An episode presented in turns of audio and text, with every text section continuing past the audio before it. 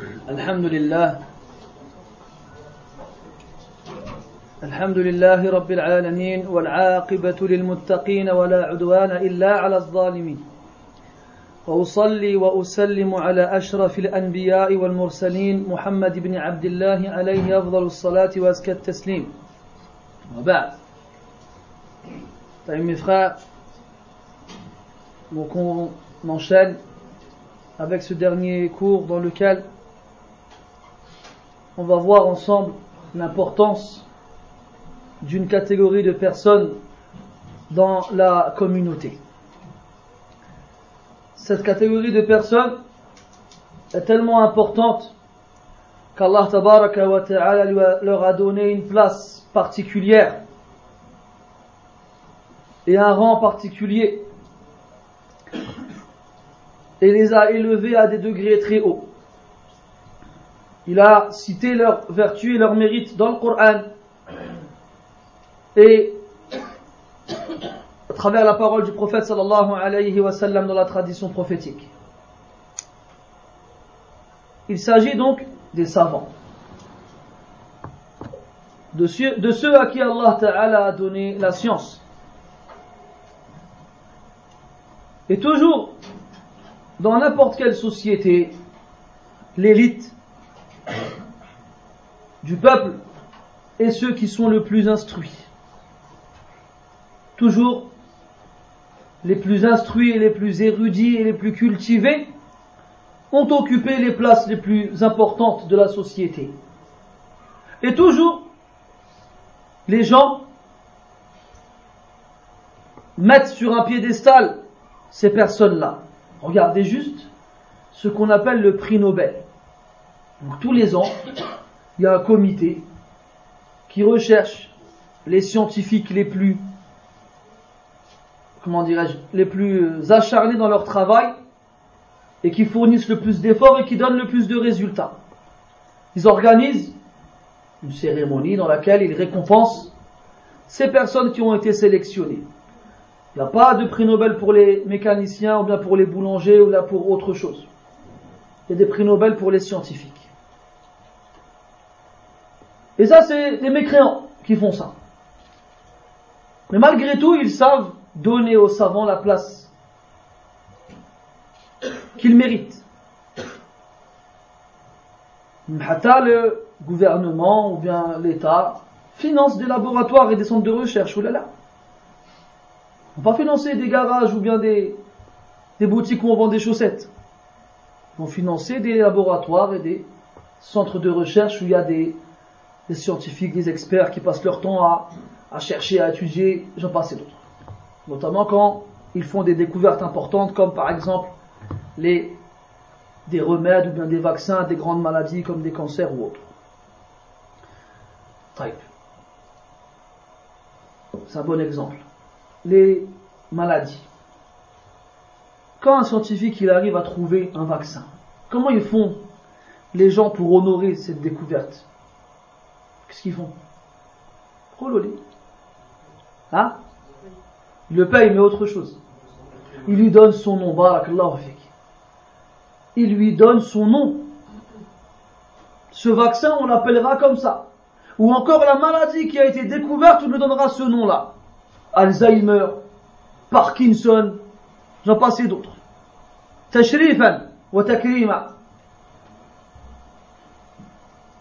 Et n'importe qui parmi nous ici est capable de nous donner des noms de deux ou trois scientifiques, qu'ils le veuillent ou non. Si ce n'est pas des scientifiques, ce sera des, grands intellectuels ou bien des grands penseurs ou philosophes ou autres. On nous a bassinés à l'école avec ces noms-là. Là. Même si on veut les oublier, on n'arrive pas. Même si ça fait longtemps que je suis sorti de l'école, j'arrive pas à les oublier donc. Et regardez maintenant comment Allah Ta'ala il vante les mérites de ces hommes et comment les musulmans malheureusement les ignorent. À titre indicatif, une légère parenthèse, mais le plus aberrant dans tout ça, c'est que même au niveau des sciences mondaines, je ne parle pas des sciences religieuses, c'est les musulmans qui ont ouvert la porte à de nombreuses découvertes. Saviez-vous que la première opération de l'œil a été faite à Tombouctou au Mali? Il y a ça longtemps. Saviez-vous que les premiers à avoir opéré de l'appendicite sont les Arabes? Saviez-vous qu'ils ont même retrouvé des parchemins qui datent de 7 ou 8 siècles à l'époque de l'Andalousie où des scientifiques arabes avaient trouvé la formule de l'électricité? Ça, c'est pas des, des, bobards comme ils disent. C'est des réalités et les livres ils sont remplis de preuves à ce sujet-là. Mais nous, on ne sait pas ces choses-là. On ne sait pas ces choses-là. Galilée, non, ça vous dit rien Pythagore et toute la clique c'est les nôtres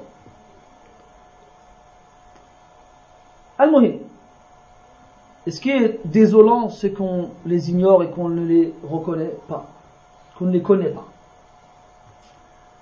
Alors qu'Allah dans le Coran, dans de nombreux versets, nous montre l'importance qu'ils ont. Des exemples. Avant de rentrer dans le livre, comment savoir qui sont les savants, il faut d'abord savoir comment Allah Ta'ala les estime et quelle valeur il leur donne. Par exemple, Allah Ta'ala yaqul Fisurati Ali Imran شهد الله أنه لا إله إلا هو والملائكة وأولو العلم قائما بالقسط شهد الله Allah témoigne de quoi témoigne-t-il أنه لا إله إلا هو Allah témoigne qu'il n'y a de divinité digne d'être adorée en dehors de lui. Wal malaika, les anges aussi témoignent de cela. Wa ulul ilm, et ceux à qui la science, du moins, et ceux qui possèdent la science. Allah tabaraka wa ta'ala a pris le témoignage des savants pour la plus importante des informations. De quoi s'agit-il? De son unicité et du fait qu'il soit le seul et unique à mériter l'adoration. Donc il a pris les plus importants parmi les êtres humains pour témoigner de la chose la plus importante. Il n'a pas parlé d'une autre fonction. Il a parlé des savants. Il a parlé des savants. Donc Allah tabaraka ta'ala pour nous montrer l'importance des savants, nous informe qu'il a établi un lien entre son propre témoignage, celui des anges et celui des savants. Pour affirmer quoi L'unicité d'Allah subhanahu wa ta'ala. شهد الله أنه لا إله إلا هو والملائكة وأولو العلم قائما بالقسط. Dans le Coran, Allah tabaraka wa ta'ala dans de nombreux versets, nous parle des savants. Là, malheureusement, comme on a tendance à lire le Coran en surface, et notre but c'est de finir la sourate le plus vite possible sans chercher à comprendre ce qui s'y trouve, on a malheureusement tendance à ne pas s'arrêter sur ces points importants. Allah dit dans le Coran قل هل يستوي الذين يعلمون والذين لا يعلمون est-ce que ceux qui savent sont égaux avec ceux qui ne savent pas Ils ne sont pas égaux. Ils ne sont pas au même piédestal. Ils ne sont pas au même rang. Est-ce que dans une classe de 30 élèves, on va féliciter le dernier de la classe comme on félicite le premier? À moins que le dernier de la classe, il n'y ait qu'un demi-point entre lui et le, et le premier, chose qui arrive très rarement. Chose qui arrive très rarement. Quand le dernier élève de la classe, il a 2 de moyenne générale, et le premier a 18, personne ne va dire ils sont égaux ces deux élèves-là. Personne. Et donc ça, c'est ce qu'on appelle la logique humaine. C'est une chose qui a été acceptée et, reconnue par tous les êtres humains sans regarder leur religion. C'est la logique humaine. Allah dit, sont-ils égaux, ceux qui savent et ceux qui ne savent pas? Bien entendu, ils ne le sont pas. Donc s'ils ne sont pas égaux, lequel des deux mérite de notre part une estime, une reconnaissance, du respect, et ainsi de suite? Lequel des deux mérite-t-il que je lui tende mon oreille et que je l'écoute attentivement? Lequel des deux mérite-t-il à ce que je revienne vers lui afin de d'essayer de régler mes problèmes ou de résoudre mes ambiguïtés? Et quand, quand je parlais de la logique humaine, une chose très simple. Demain, tu tombes malade. Une maladie qui, comment on appelle, des maladies orphelines. Maladie personne ne sait c'est quoi cette maladie. On ne connaît pas les symptômes, on connaît pas, elle n'a pas été répertoriée. Donc c'est-à-dire que c'est un cas quand même assez complexe. Donc tu vas aller voir le médecin généraliste de ton quartier, ou bien tu vas chercher les meilleurs experts, afin d'avoir le meilleur diagnostic, afin qu'on te propose le meilleur des traitements. Donc sans réfléchir, tu me répondras, je vais chercher le meilleur des experts. C'est attention, c'est pas rien là, je cherche ma vie là. C'est ma vie qui est en jeu. Pourquoi est-ce qu'on ne réfléchit pas ainsi pour nos problèmes religieux? Imam Ahmad rahimahullah, il disait l'être humain, le croyant, il a plus besoin de la science qu'il n'a besoin de la nourriture et de la boisson. Parce que l'être humain a besoin de la nourriture et de la boisson lorsqu'il est en état de faim ou de soif. Et il peut rester quand même un certain moment sans boire ni manger. Alors qu'il a autant besoin de la science qu'il n'a besoin de respirer. Alors qu'il a autant besoin de la science qu'il n'a besoin de respirer. Et cette communauté qui est la nôtre a été connue durant de nombreux siècles comme étant des gens donc cultivés et instruits, à un point où les gens se déplaçaient et voyageaient dans le but de venir chez nous pour apprendre. Et aujourd'hui, c'est le contraire. aujourd'hui, c'est nous qui voyageons et qui nous déplaçons pour apprendre chez eux. Quoi qu'il en soit, il est absolument sûr et certain qu'il n'y a absolument aucune comparaison entre les ignorants et les savants. Il n'y en a aucune. Allah Ta'ala dit أَوَمَنْ كَانَ مَيْتًا فَأَحْيَيْنَاهُ وَجَعَلْنَا لَهُ نُورًا يَمْشِي بِهِ فِي النَّاسِ كَمَنْ مَثَلُهُ فِي الظُّلُمَاتِ لَيْسَ بِخَارِجٍ مِنْهَا Est-ce que celui qui était mort et à qui nous avons rendu la vie et nous lui avons, nous lui avons donné une lumière avec laquelle il marche parmi les gens. Et comme celui qui est dans les ténèbres et n'est pas prêt d'en sortir. Est-ce qu'ils sont égaux ces deux-là? Non, ils ne sont pas égaux. Cette lumière, de quoi s'agit-il? De la science. C'est par la science que tu es capable de te déplacer parmi les gens, de savoir répondre à leurs questions, de savoir attribuer un jugement à leurs actions, de savoir comment résoudre leurs problèmes. Et tu n'as aucun problème en, marchant ici ou en marchant là-bas. Et même si, même si les gens ils sont égarés ou ignorants, cette lumière qui t'accompagne te permet de ne pas te perdre au milieu de ce brouillard. Contrairement à celui qui marche dans le noir, en n'ayant que ses mains devant lui pour se guider. Comment il fait pour en sortir de ces ténèbres, lui?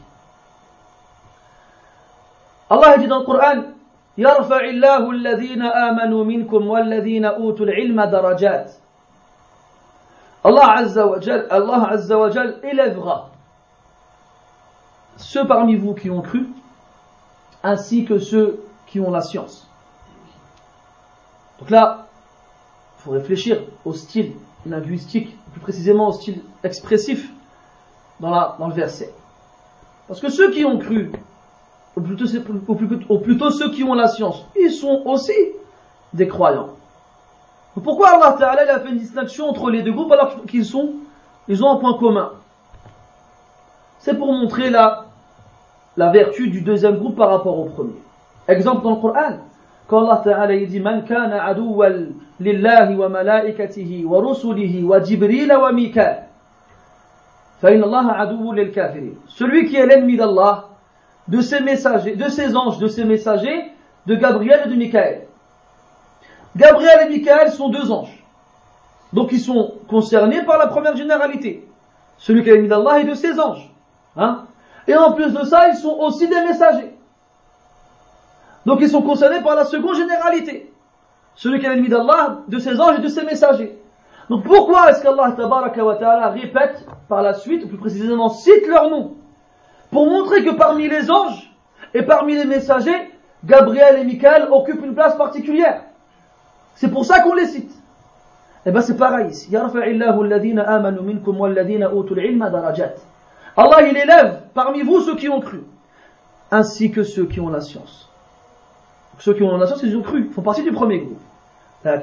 comme ils ont une particularité par rapport aux autres, alors ils méritent à ce qu'on les cite expressément. Allah dit dans le Coran إنما يخشى الله من عباده العلماء. إنما يخشى الله من عباده العلماء. قالوا إنما أداة حصر والحصر إثبات حكم المذكور ونفيه عما سواه. فكأنك تقول لا يخشى الله من عباده إلا العلماء. Donc ici, c'est comme si Allah nous disait Personne ne craint Allah Ta'ala parmi ses serviteurs en dehors des savants. Il faut faire la distinction entre le khawf et le khashiyah. Il faut faire la distinction entre la peur et la crainte. Même si en français il n'y a pas réellement une différence, c'est juste euh, un synonyme, entre autres. En arabe, sachez qu'il y a très souvent des nuances entre les termes, même si ils peuvent en apparence vouloir dire la même chose. Donc la différence dans la racine du mot amène forcément une différence dans, la, dans le sens du mot.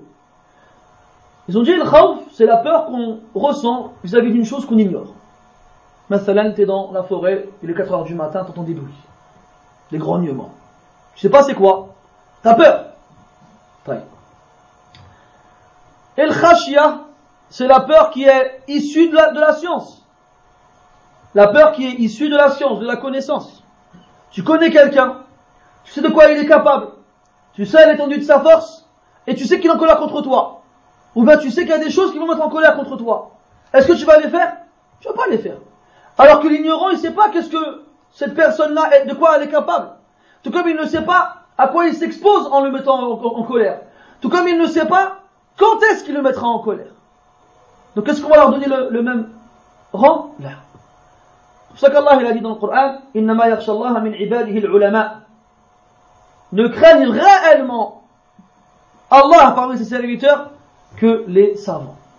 Parce que les savants, ils ont étudié le Coran. Ils ont étudié le Coran, la parole d'Allah. Et ils ont appris, à travers les noms et attributs d'Allah dans le Coran, à connaître Allah subhanahu wa ta'ala. Ils ont appris, à travers les informations qu'Allah leur donne dans le Coran, et dans la sunna du prophète sallallahu alayhi wa sallam, comment est-ce qu'Allah ta'ala punissait ceux qui les mettaient en colère.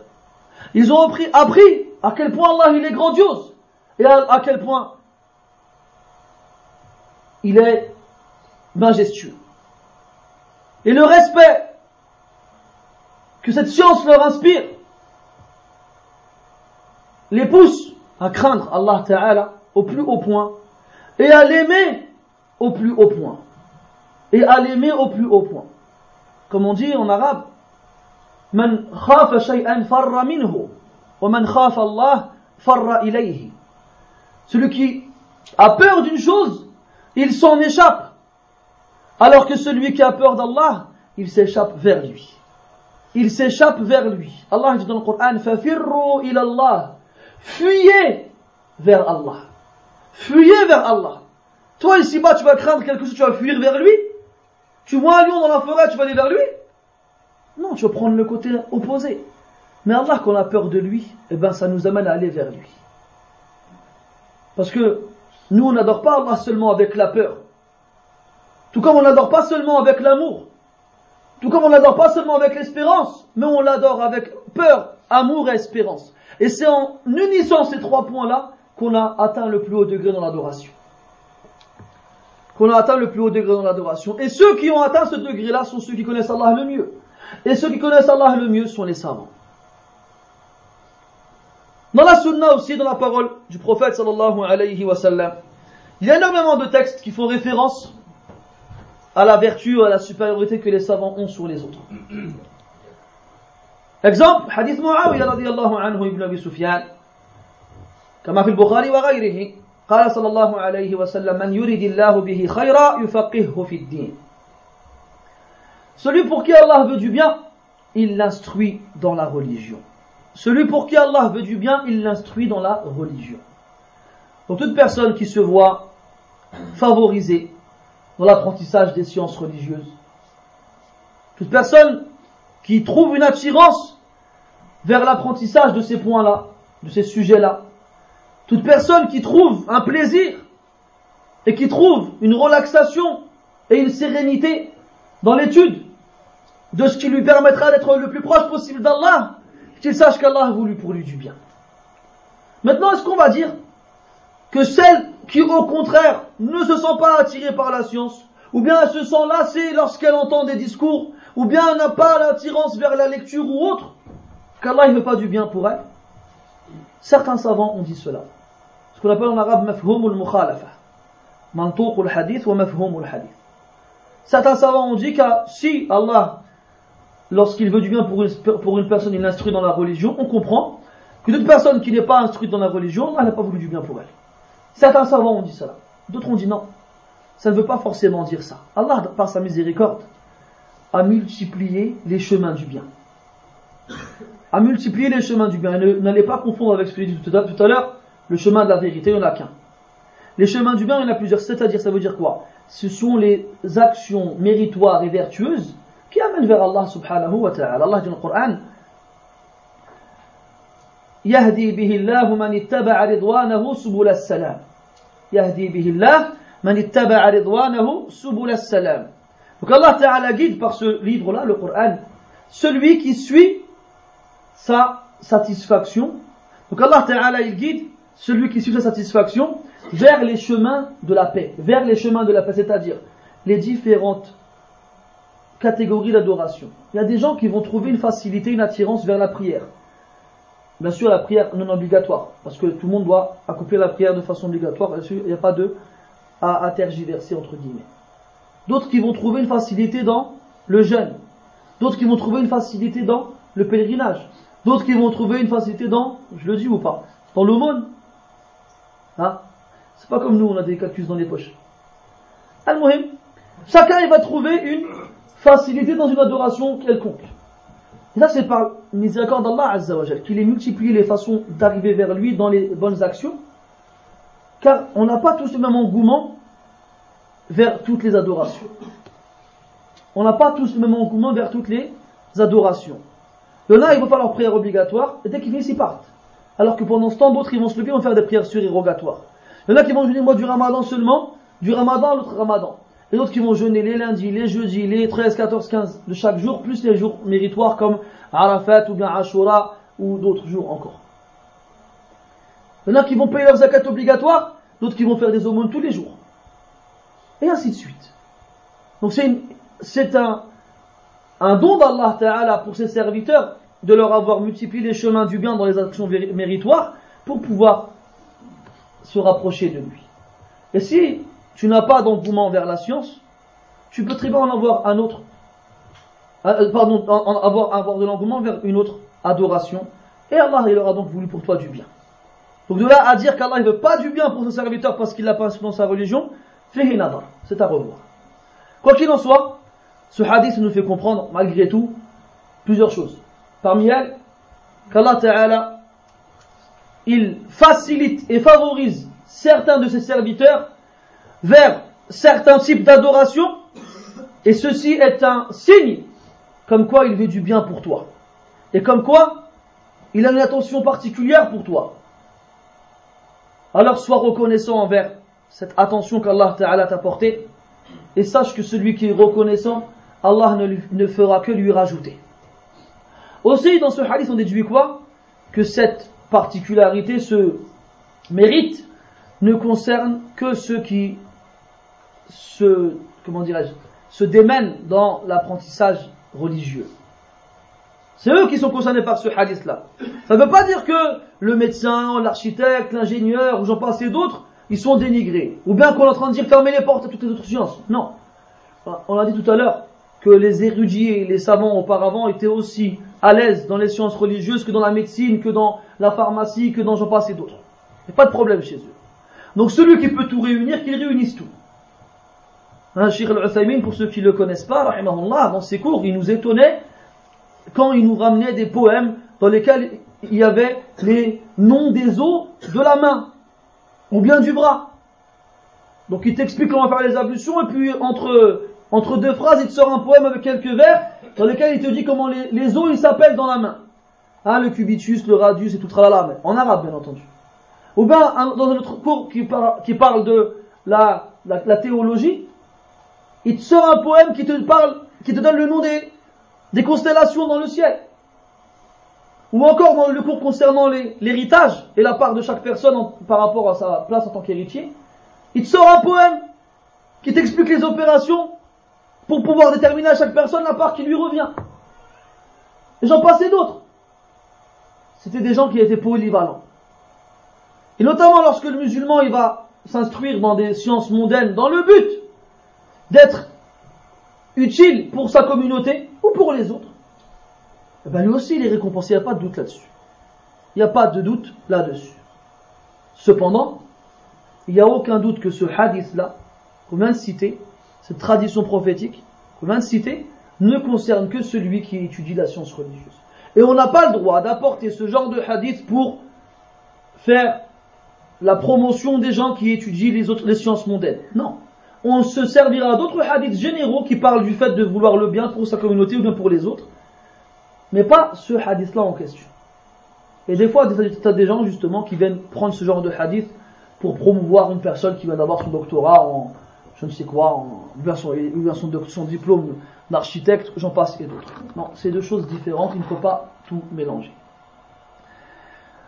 Prophète sallallahu alayhi wa sallam a dit dans un autre hadith, dans lequel il nous montre aussi le rang des savants par rapport aux autres.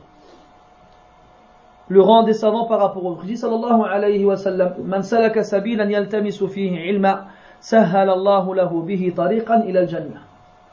dit. Celui qui entreprend un chemin vers une science, Allah lui facilite une voie vers le paradis. Allah lui facilite une voie vers le paradis. Toute personne qui a l'intention d'étudier la science religieuse et qui fait un effort pour l'obtenir, qu'il sache qu'Allah il n'a pas lié le résultat, pardon, la récompense par le résultat. Il a lié la récompense par l'effort. Il n'a pas dit man asbaha aliman min al-ulama. Il a dit Man salaka sabilan yaltamisu fihi ilma Celui qui met son pied dans le chemin qui amène vers une science. Ça veut dire que même si à la fin tu n'arrives pas à avoir cette science-là, le simple effort que tu as fourni pour l'obtenir, ben, fait que tu mérites la récompense dont le prophète sallallahu alayhi wa sallam a parlé dans le, dans le hadith. Ensuite il a dit alayhi salatu wa sallam, wa inna al-malaikata la tada'u ajnihataha ridan لطالب العلم et les anges rabaissent leurs ailes envers l'étudiant en signe de satisfaction envers l'action qu'il entreprend. En signe de satisfaction envers l'action qu'il entreprend. Les savants, ils ont divergé sur l'interprétation de ce passage du hadith. Comment ça, ils baissent leurs ailes? Déjà, on sait que les anges, ils ont des ailes. D'accord? Dans le Coran, Allah, il les décrit ainsi. Il dit Alhamdulillah, fatir as-samawati wal ardi ja'il al-malaikati rusulan uli ajniha. Mathna wa thulatha wa ruba'. Donc louange à Allah, celui qui a créé les cieux et la terre et qui a fait des anges des messagers qui possèdent des ailes en paires de 2, de 3 ou de 4. Combien de paires d'ailes il a Jibril alayhi salam? Hein? 600. Non, c'était pas le mot. 600 paires d'ailes. Lorsqu'il les déployait, il fermait le ciel. Donc les anges, ils ont des ailes. Et dans de nombreux hadiths, on a énormément d'éléments concernant les anges. Quoi qu'il en soit, ils ont des ailes. Et certains ont dit qu'ils rabaissent leurs ailes par respect envers l'étudiant, ou bien envers le savant, par respect. Donc il accomplit une tâche louable et méritoire. Alors pour lui montrer le respect qu'on a envers lui, on baisse nos ailes. D'autres ont dit, d'autres savants ont expliqué ce passage en disant, en fait, ils baissent leurs ailes, tout comme nous, on, comment dirais-je, on met nos paumes, on les tend, je sais pas comment on pourrait dire ça, dans le but d'invoquer. Donc tout comme nous, pour invoquer Allah, on lève nos mains, et eh bien les anges, pour invoquer Allah, ils baissent leurs ailes. C'est comme ça que certains savants ont expliqué le hadith, et qu'ils font ainsi dans le but d'invoquer Allah Ta'ala en faveur de ce savant. Et pour montrer aussi à quel point ils sont satisfaits par cette action qui a été entreprise, qui est l'apprentissage de la science. Donc toi, quand tu es un enfant, que tu es à l'école et que tu, veux faire plaisir à ton père, alors tu vas bien travailler. En espérant que ton père reconnaisse en toi cet effort que tu as accompli et surtout ce rang que tu as atteint. Et lorsque ton père te dit le fameux fier de toi, ça y est, c'est la victoire. Tu es content. Il m'a montré et manifesté sa fierté. Je pense que tout enfant, surtout qui a un père qui a avare de compliments, le jour où son père lui dit je suis fier de toi, il n'oubliera jamais de sa vie. Notamment quand il a accompli des efforts, quand même, importants pour arriver à, cela. Nous, quand, les musulmans, les croyants, quand ils étudient la science, c'est pas pour satisfaire les gens, c'est pour satisfaire Allah Azza wa Mais quand tu sais que les anges, ils rabaissent leurs ailes pour montrer la satisfaction qu'ils ont vis-à-vis de ton action, ça veut dire que toi, être humain signifiant tel le grain de sable dans le désert, eh bien, tu as attiré l'attention des anges lorsque tu étudies la science qui te rapproche d'Allah Azza Et non seulement tu as attiré leur, attention, mais en plus de ça, tu as su leur soutirer entre guillemets du respect et de la satisfaction. Ça c'est pour les anges. Que dire alors du, de du, reste du hadith quand le prophète dit وإن العالم لا يستغفر له من في السماوات ومن في الأرض حتى الحيتان في الماء. Le savant, tous ceux qui sont dans les cieux et dans la terre, implorent le pardon d'Allah Ta'ala pour lui. Jusqu'à, jusqu'au poisson dans l'eau. Jusqu'au poisson dans l'eau. Donc le savant, lorsqu'il étudie sa science et lorsqu'il la transmet, lorsqu'il l'enseigne, et eh bien toutes les créatures dans les cieux et, sur terre, il demande à Allah de lui pardonner. Pourquoi? Même le poisson dans l'eau. Le petit poisson clown au fin fond de l'océan. Ou la sardine. Non, j'ai pas beaucoup de synonymes dans les, races de poissons. Quoi qu'il en soit, ils invoquent Allah et disent Allah pardonne-lui, Allah pardonne-lui. Pourquoi? Qu'est-ce que le poisson dans l'eau au fin fond de, de l'Ouzbékistan, il va avoir avec toi. Les savants ont dit, justement pour expliquer ce passage, que le savant, il enseigne aux gens les règles qu'Allah Ta'ala a établies. Que ce soit celles qui concernent Allah Ta'ala directement dans les adorations, ou bien celles qui concernent les gens dans les relations. Et ces relations-là, elles sont tellement vastes et générales qu'elles concernent les êtres humains, et même aussi les bêtes. Le prophète, il, s'est énervé contre un compagnon lorsqu'il a aiguisé son, couteau devant une bête qui s'apprêtait à, égorger. Il lui a dit, Il lui a dit, tu l'as égorgé deux fois. Comment ça? Tu lui as fait peur en aiguisant ton couteau devant la bête. Et il n'a pas toléré cela. Et il a considéré ça comme si c'était un égorgement. Égorgement Voilà. Autre exemple, une fois le prophète alayhi pendant une expédition militaire, il a remarqué, regarde, regarde, subhanallah, les, c'est trop fort. Ah, on perd ces mots. Il a remarqué qu'un oiseau volait étrangement. Il tournait autour dans les airs et il volait en haut, après il descendait vers le sol, après il remontait en haut, il avait euh, un vol spécial. Pourquoi tu l'as remarqué? Il a dit Pourquoi cet oiseau il vole comme ça? Qu'est-ce qu'il a cet oiseau? Il a demandé aux compagnons. Alors là qui ont répondu euh, Rasulallah, on, on a pris ses poussins pour les manger. Il a dit quoi? Il a dit comment avez-vous osé l'effrayer? Rendez-lui ses petits. Rendez-lui ses petits. Donc, on a dans notre religion des règles qui concernent même les oiseaux. Il y avait un petit garçon, c'était le fils de Umm Sulaym, la mère d'Anas ibn Malik.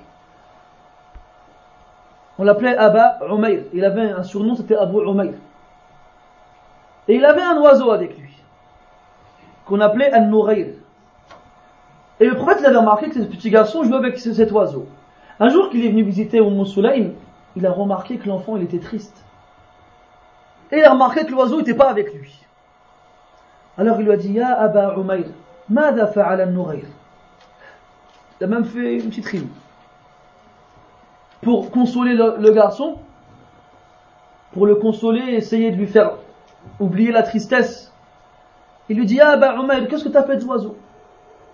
Donc le prophète, c'est ce leader, ce dirigeant qui a surgi du désert et qui a réussi par la grâce d'Allah à être la cause de la conversion de toute la péninsule arabique de son vivant et après sa mort d'une une partie de la planète qui s'étendait de la Chine à l'Espagne. Est-ce que toi tu vois par exemple, je sais pas moi, Gengis Khan, ou encore Shaka Zulu, ou encore euh, ah, les, conquérants connus comme Christophe Colomb, Vasco de Gama et les autres. Tu vois, toi, des gens comme ça s'arrêter et jouer avec des petits garçons? Ils feraient des choses comme ça, tu crois? Ils feraient pas des choses comme ça. Eux, ils pensent que paraître sanguinaire aux yeux des autres, c'est le meilleur moyen de maintenir leur royauté. Le prophète, ne cherchait pas la royauté, ne cherchait pas le pouvoir. Lui, son seul souci, c'est que les gens y croient. Pourquoi Pour qu'ils gagnent quelque chose par la suite Ils gagnaient rien de eux. Ce qu'ils voulaient, c'était les sauver de l'enfer. C'était les sauver de l'enfer. Quoi qu'il en soit, pour revenir au hadith, vous me dire pourquoi il est parti là-bas? Pour revenir au hadith, le savant, il, il apprend ça aux gens. Faites attention aux oiseaux. N'allez pas prendre leurs poussins dans les nids. Faites attention, quand vous êtes amené à gorger une bête pour la manger, n'allez pas aiguiser votre, votre, votre euh, euh, couteau devant eux. Et ainsi de suite, il leur apprend comment se comporter avec les gens. Il leur amène le hadith dans lequel un homme qui était un prophète il s'est fait piquer par une fourmi. Alors, pour se venger, il a allumé le feu dans la fourmilière, il a brûlé toutes les fourmis. Et Allah, il, lui a reproché cela. Il a dit, pourquoi est-ce que tu as détruit une communauté entière qui m'adorait Des fourmis. Et on lui dit aussi qu'Allah, le prophète, il a interdit de tuer les fourmis. Les fourmis Et après, il nous dit, nous, on était terroristes. Alors qu'on n'a pas tuer des fourmis. Mais c'est normal, il y a des gens, ils viennent, ils font n'importe quoi avec les textes, des ignorants. Ils font n'importe quoi avec les textes, ils les comprennent comme ils le veulent, après à la fin ils font n'importe quoi. Et malheureusement, quand après on parle des musulmans, on dit c'est eux les musulmans. Les barbares sanguinaires, les barbares sanguinaires, pas les berbères, hein, les berbères. Les, les barbares sanguinaires qui ne pensent qu'à faire couler le sang. Ah Non. Des hadiths, des traditions prophétiques on nous interdit de tuer des abeilles, des fourmis, des oiseaux des grenouilles. Et après, tu viens me dire à moi terroriste, tu, peux, tu veux que me tuer? Non. Ne jugez pas sur une communauté parce que certains d'entre eux font n'importe quoi. Et si on était tous comme ça, bon, vous aurez tous depuis longtemps. On ne vous a pas tué, on vit avec vous, tranquille, on vous dit bonjour quand on va dans la rue, on vous dit merci quand vous nous tenez la porte. J'en passe d'autres. Bref.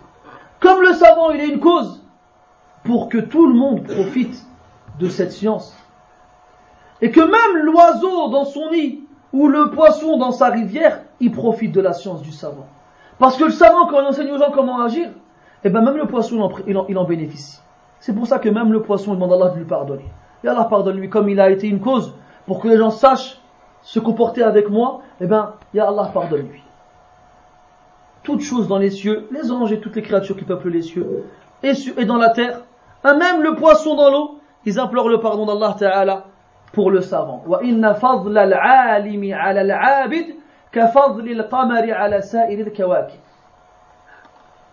Et la supériorité que le savant a sur le dévot, le dévot c'est qui le dévot? C'est l'adorateur.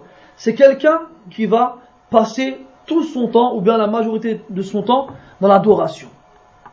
C'est quelqu'un quand même qui a aussi un rang particulier.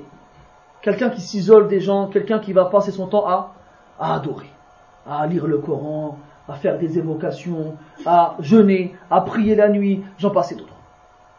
J'en passais d'autres. Cette personne-là qui, dans les yeux de la plupart des gens, sont les meilleurs. Quand tu vas dire à quelqu'un, ah, quelqu'un, je le connais, tous les jours il jeûne. Et la nuit, il dort pas, que il prie. Et il finit le Coran tous les trois jours.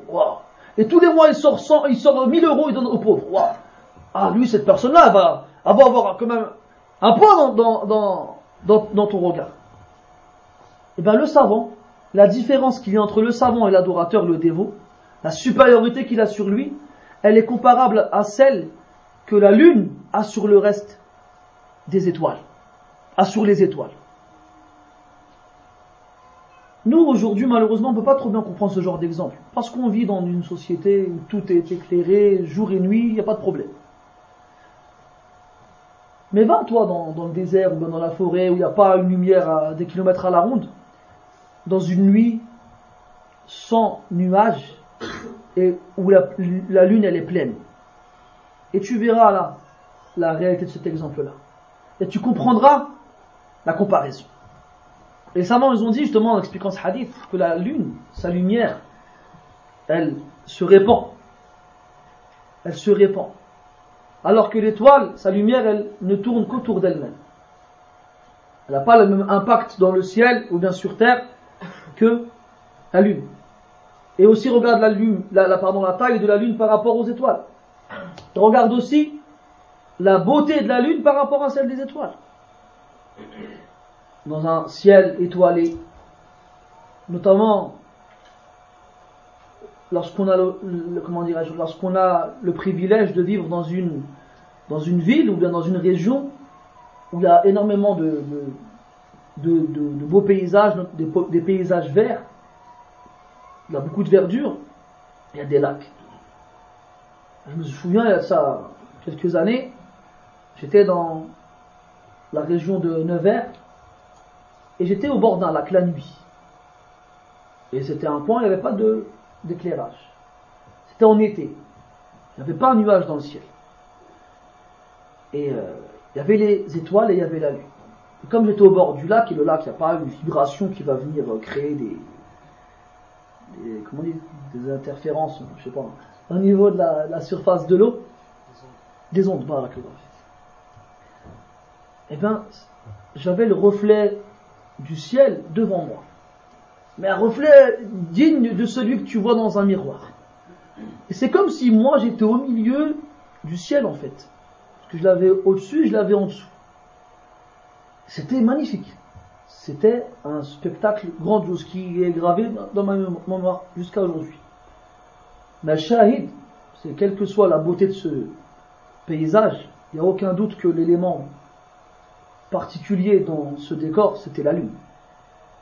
Surtout dans certaines altitudes, tu as remarqué des fois, la lune paraît plus grosse dans certains coins que dans d'autres. Et même quoi qu'il en soit, les exemples qui sont donnés dans les textes ne sont pas anodins. Ils n'ont pas été pris au hasard comme ça. Il faut toujours rechercher derrière ces, exemples-là et voir comment, pourquoi ces éléments-là ont été choisis pour faire la comparaison. D'ailleurs, les Arabes avaient dans leurs habitudes, lorsqu'ils voulaient donner un exemple pour montrer la beauté d'une personne ou d'une chose, de la comparer à la lune. Ils parlaient des femmes qui étaient très belles, qui se couvraient le visage, il disait فكشفت عن وجه كأنه كأنه قطعة من قمر Elle découvrait un, un visage, on aurait dit un morceau de lune. On aurait dit un morceau de, de lune. Je dis ça aujourd'hui à, à ta femme, dire qu'est-ce que tu me racontes là? Parce que malheureusement, les choses n'ont pas les mêmes, les mêmes valeurs. Quoi qu'il en soit, à l'époque, les Arabes avaient comme habitude de considérer la lune comme étant un élément très très beau et qui est un symbole de la, de la beauté. Donc la supériorité du savant sur le dévot est comparable à celle de la lune sur les étoiles. sur la lune, de la lune sur les étoiles. Après, il dit le prophète sallallahu alayhi wa sallam, وَإِنَّ الْعُلَمَاء وَرَثَةُ الْأَنْبِيَاء وإن العلا وإن الأنبياء الأنبياء لم يورثوا درهما درهما ولا دينارا أو دينارا ولا درهما وإنما ورثوا العلم فمن أخذه أخذ بحظ وافر Après, il nous dit, alayhi salatu wassalam, et les savants sont les héritiers des prophètes. Les savants sont les héritiers des prophètes. Est-ce qu'on va comprendre à travers ce, cette phrase qu'ils ont hérité de leur part quelque chose de matériel? Non. D'ailleurs, c'est la suite du hadith. Les, prophètes n'ont laissé comme héritage ni, ni dirham, ni dinar, ni pièces d'or, ni pièces d'argent. Qu'est-ce qu'ils ont laissé comme héritage alors? La science. Ils ont laissé la science comme héritage. Abu Huraira anhu, après la mort du prophète alayhi salatu a vu les gens, euh, comment dire, négocier dans le marché. Ils négociaient dans le marché. Et là, il leur dit, mais qu'est-ce que vous faites? L'héritage du prophète est en train d'être partagé dans la mosquée, vous êtes là en train de faire des affaires. Les gens, ils ont pris la, phrase à la lettre. Et ils ont laissé leur commerce, ils ont couru à la mosquée en pensant qu'il y avait vraiment de l'héritage à partager. Ils arrivent à la mosquée, ils trouvent quoi? Ils trouvent des assises, ici et là, dans chaque coin de la mosquée, dans lesquelles il y a des compagnons qui transmettaient la parole du prophète. Les gens ils sont arrivés comme ça, ils se sont dit, mais lui l'héritage, il dit, il est là. Il est en train d'être partagé. C'est la science que le prophète nous a laissée. Alayhi as-salatu. Frère, il va faire la et on reprend après, Inch'Allah.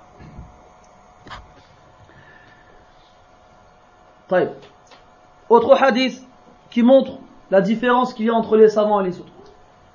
ما جاء في الصحيحين من حديث أبي موسى الأشعري رضي الله عنه قال قال رسول الله صلى الله عليه وسلم مثل ما بعثني الله به من الهدى والعلم كمثل غيث أصاب أرضا فكانت منها طائفة طيبة قبلت الماء فأنبتت الكلأ والعشب الكثير وكان منها أجادب أمسكت الماء فنفع الله بها الناس فشربوا منها وسقوا وزرعوا وأصاب طائفة منها أخرى إنما هي قيعان لا تمسك ماء ولا تنبت كالأ فذلك مثل من فقه في دين الله ونفعه ما بعثني الله به فعلم وعلم ومثل من لم يرفع بذلك رأسا ولم يقبل هدى الله الذي أرسلت به dans le Coran nous donne énormément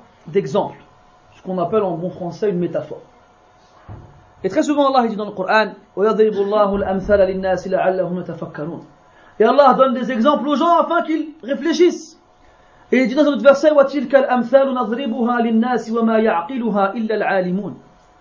et voici les exemples que l'on donne, aux gens, mais ne réfléchit dessus que les savants.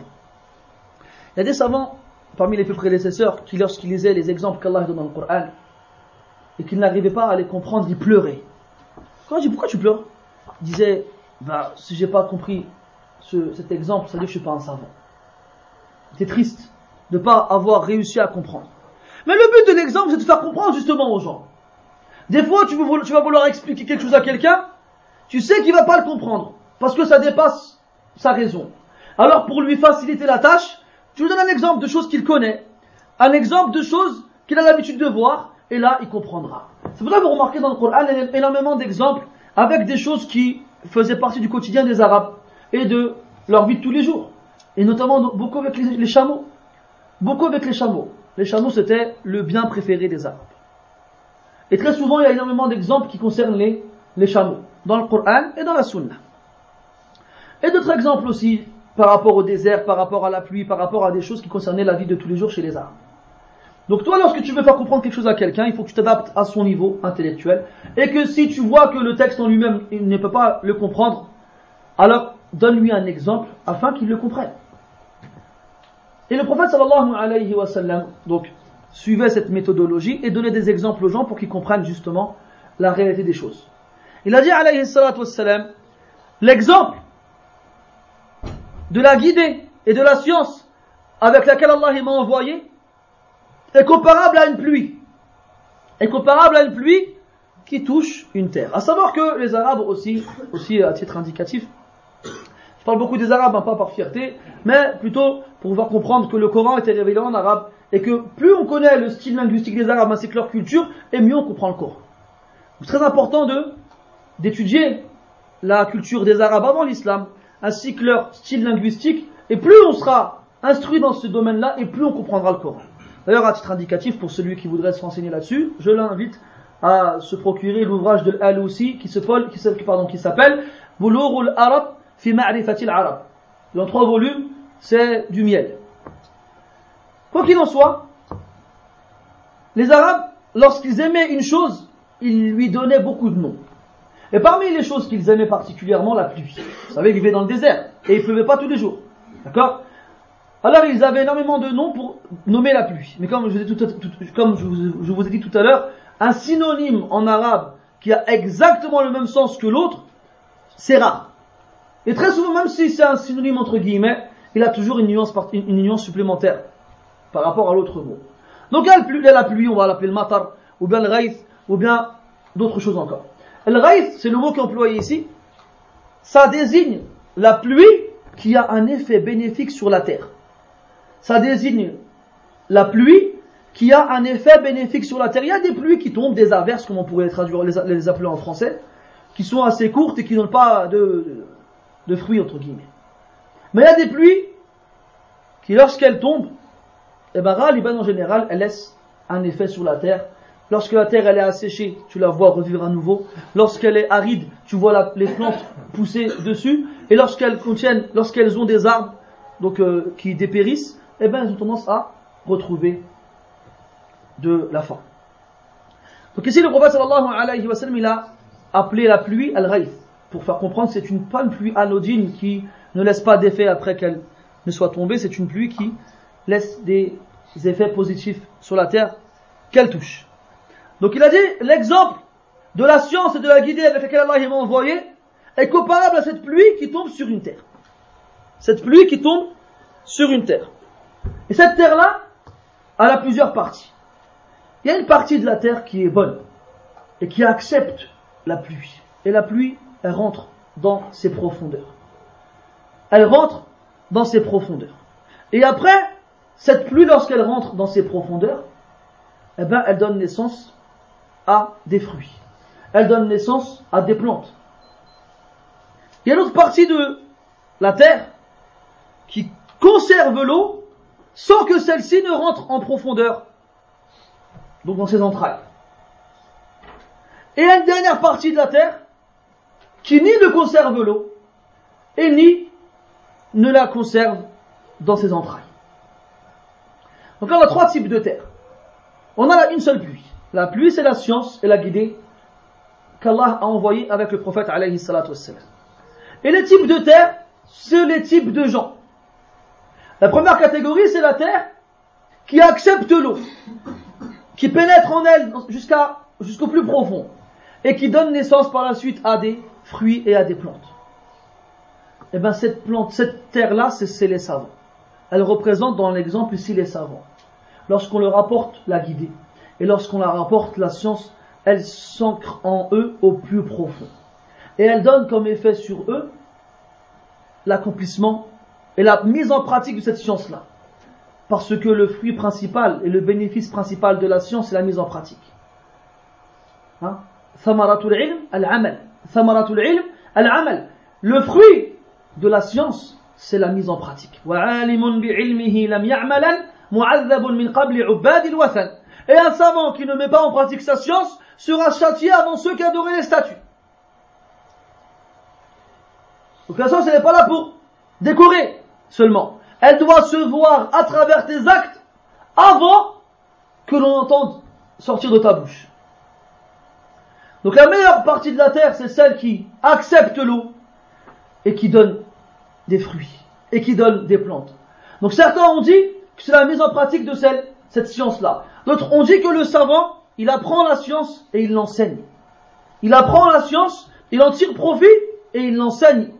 Et alors les gens en tirent profit aussi. Et alors les gens en tirent profit aussi. Et la règle, elle est simple.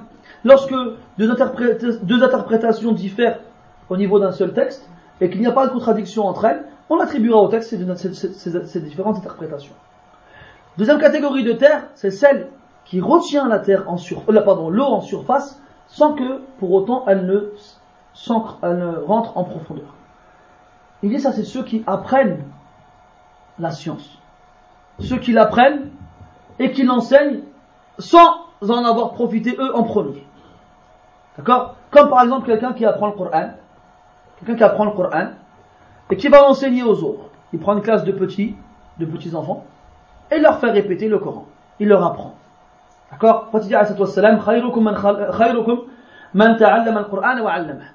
Le meilleur d'entre vous est celui qui apprend le Coran et qui l'enseigne. Donc lui n'a pas le même impact que le savant. Parce que le savant, il prend la science, comme la pluie qui lui tombe dessus. Elle rentre en profondeur, il l'a comprise. Il l'a comprise, il a médité dessus. Et après, elle donne des fruits et des plantes, et il la, fait, il la donne aux gens en leur faisant comprendre, de façon à ce qu'elle soit utile pour eux. L'autre, la science, elle lui parvient, il la mémorise. Donc il la garde en surface. Il la garde en surface, et après il la donne à son tour. Donc il la donne seulement en surface en termes de mémorisation. Comme quelqu'un qui apprend le Coran et qui l'enseigne. Donc celui-ci, celui pardon, aussi, il est utile pour les autres. C'est pour ça que dans le hadith, il dit donc, que la terre, elle, avale cette eau et donne des fruits par la suite, ou bien qu'elle garde l'eau en surface, eh bien cette eau, elle servira, ou bien ces fruits, ils serviront aux gens, ils, sont, ils, sont, ils les mangeront, ou bien ils boiront de cette eau-là, ou bien ils s'en serviront pour arroser à leur tour leur champ ou autre. Donc dans ces deux types de terre, il y a du bien. Et il reste la dernière, celle qui ni ne n'avale l'eau, ni ne la conserve en surface. Et ça, ce sont ceux qui, lorsque la science leur parvient, ni ils ne la comprennent, ni ils ne la, mettent en pratique, pardon, ni ils ne l'enseignent. Ils n'en font rien. Bien au contraire, pour eux, elle sera un argument à leur rencontre. Donc, à travers cet exemple que le prophète sallallahu alayhi wa a donné, on voit une fois de plus la suprématie et la supériorité des savants sur les autres. Et qu'ils sont la meilleure des terres lorsque la pluie tombe sur eux. Ensuite, donc les, textes qui parlent de la supériorité des savants par rapport aux autres, ils sont nombreux. Mais on va se contenter de cela. Et ce qui, pourquoi on a cité cela dans le but de vous faire comprendre à quel point les savants ils ont un mérite chez nous. Maintenant, n'oublions pas le titre, entre guillemets, de la conférence, qui est Qui sont les savants? Qui sont les savants? Déjà là, on a répondu à une question. Que sont les savants? Dans le, sens où, quel mérite ils ont sur nous Maintenant, qui sont les savants? Cette, cette question, on peut y répondre de deux façons. Soit en les décrivant, soit en les nommant. Soit en les décrivant, soit en les nommant.